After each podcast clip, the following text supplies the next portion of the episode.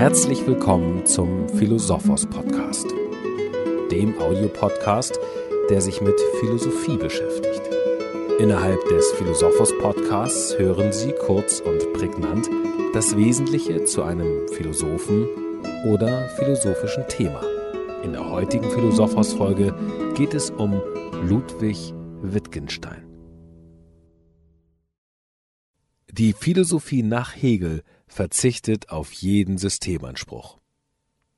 Philosophie ist nicht mehr systematisch in dem Sinne, dass sie ein geordnetes Ganzes von Antworten liefert, mit dem Anspruch, damit wahre und endgültige Aussagen über die Wirklichkeit gemacht zu haben.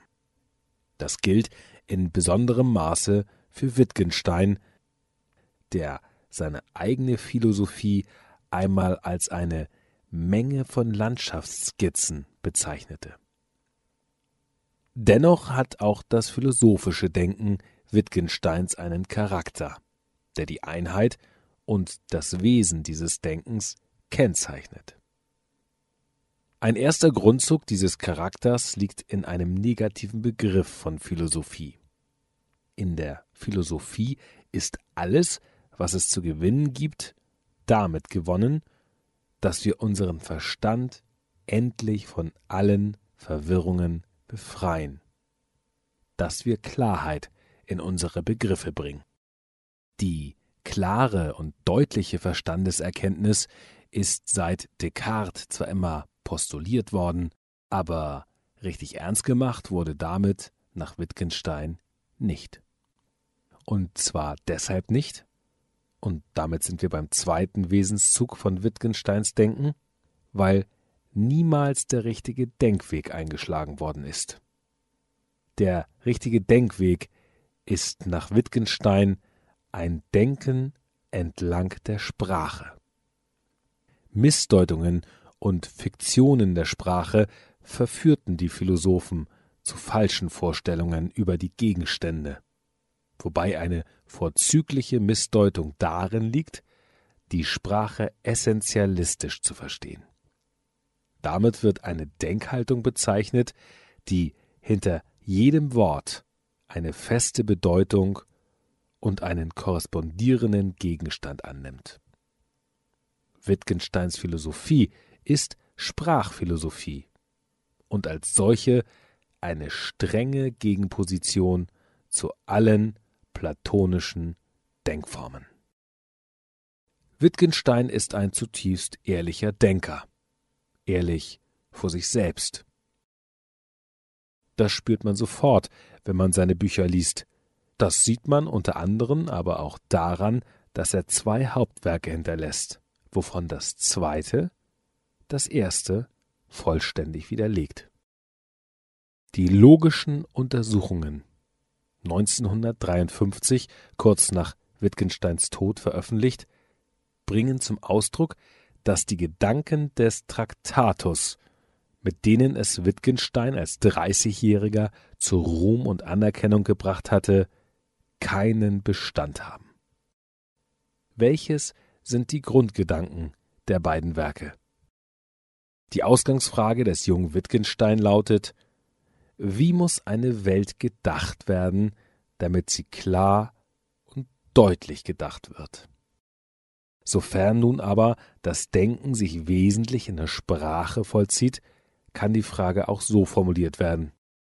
Wie muss Sprache gedacht werden, wenn sie in ihren Begriffen zu einer klaren und deutlichen Vorstellung von der Welt führen soll? Antwort die Aufbauelemente der Sprache und die Aufbauelemente der Welt müssen einander entsprechen.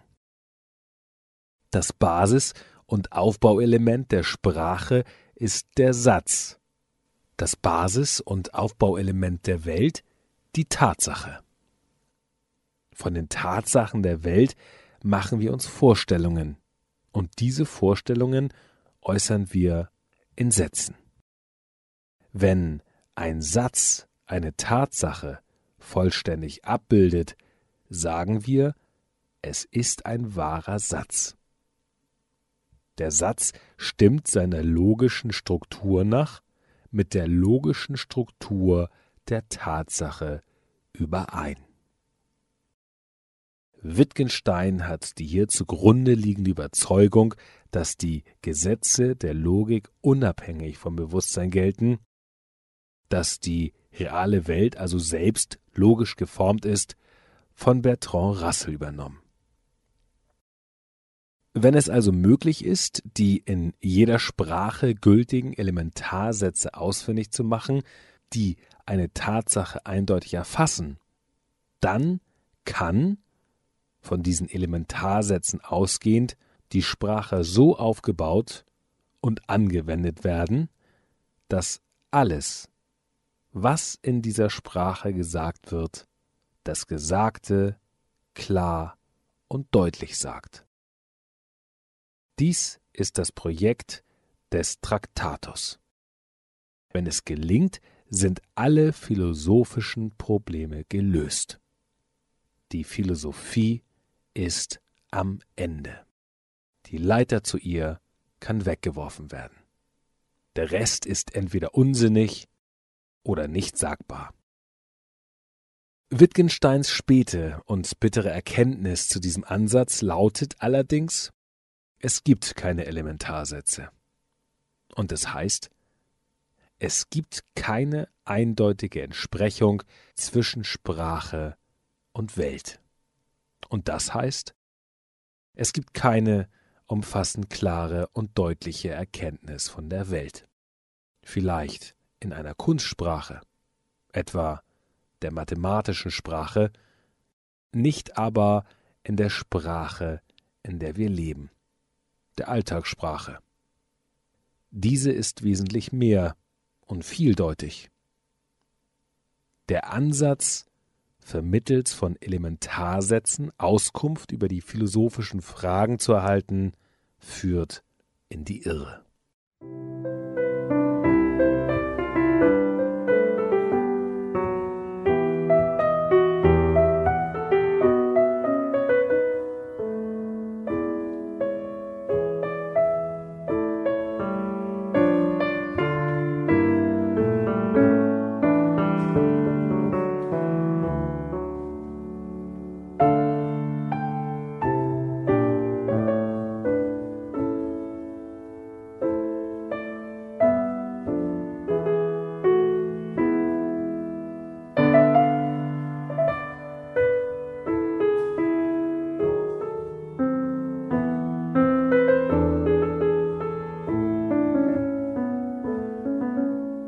Wittgensteins zweiter Versuch, die philosophischen Rätsel zu lösen, führt von den Elementarsätzen zum sogenannten Sprachspiel, das den Mittelpunkt in den Analysen der logischen Untersuchungen abgibt.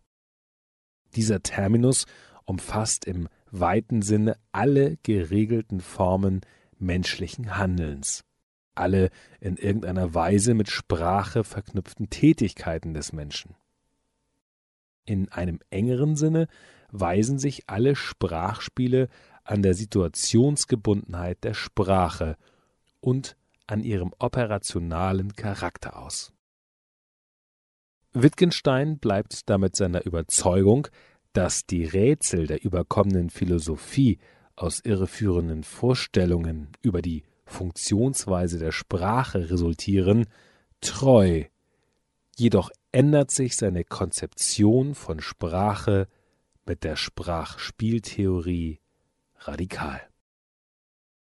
Dass dieser Konzeption des Sprachspiels eine grundlegende Bedeutung zukommt für das Verständnis der klassischen philosophischen Fragestellungen, zeigt Wittgenstein an zahlreichen Einzelanalysen, die alle in eine kritische Dekonstruktion überlieferter Begriffe und Anschauungen münden.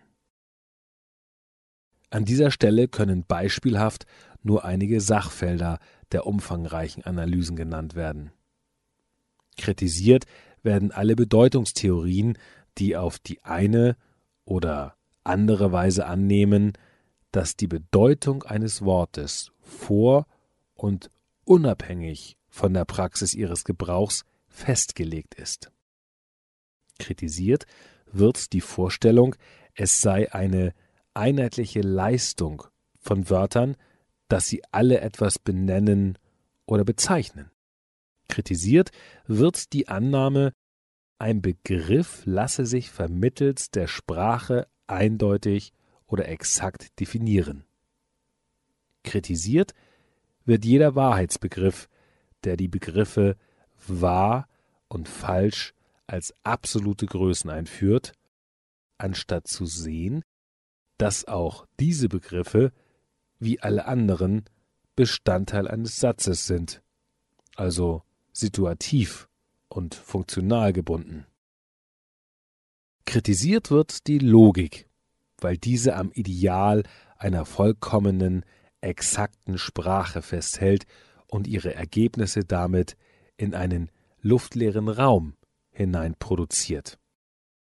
Kritisiert wird jede Theorie, die auf mentalen, intentionalen Akten, zum Beispiel Denken, Meinen, Erinnern, Erwarten, Vorstellen, aufbaut und diese als konstitutiv für den Gegenstandsbezug und das Erfassen von Wirklichkeit ansieht. Auch hier bewegt sich primär alles innerhalb der Sprache. Kritisiert wird die Vorstellung von einem Subjekt als zugrunde liegender, identitätsstiftender, sich in allen Bewusstseinsakten durchhaltender Pol von Gegenstands- und Wirklichkeitsbezügen. All diese Theorien, die Wittgenstein hier dekonstruiert, machen die schwarze Katze im schwarzen Zimmer dadurch dingfest, dass sie ihre Existenz schlicht behaupten. Diese phänomenal nicht ausweisbare Setzung ist aber nach Wittgenstein nicht nötig, wenn man das Sprachspiel versteht. Es ist natürlich unbefriedigend, hier nur Denkergebnisse aneinander zu reihen. Sichtbar werden sollte damit nur, welche Sprengkraft gegenüber den überkommenen Theorien des Geistes hier angelegt ist. Jeder Inhalt unserer geistig-seelischen Vorstellungen ist kontext- und umgebungsabhängig. Wittgenstein spricht in diesem Zusammenhang mehrfach von der Lebensform. Form und Inhalt unserer geistig-seelischen Zustände und Ausrichtungen sind wesenhaft verwoben mit unserem sprachlichen und vorsprachlichen Verhaltungen und damit wesentlich umgebungsrelativ, also eingebunden in eine jeweilige soziale Umgebung. Außerhalb dieser Relativitäten und Relationen gibt es keine Wahrheiten. Einsteins Theorie der Relativität gilt nicht nur für die materiell-physikalische, sondern ebenso für die seelisch-geistige Welt. Mehr Informationen über Ludwig Wittgenstein, weitere Podcasts zu philosophischen Fragen und Themen sowie die umfangreichste Fachdatenbank mit über 20.000 philosophischen Büchern erhalten Sie bei Philosophos, der wissenschaftlichen Versandbuchhandlung für Philosophie, im Internet unter philo-sophos.de. Hier erhalten Sie auch die Kontaktdaten der Universitätsbuchhandlung Benecke in Tübingen, an die Sie sich gerne wenden, wenn Sie selbst einen philosophischen Podcast veröffentlichen möchten.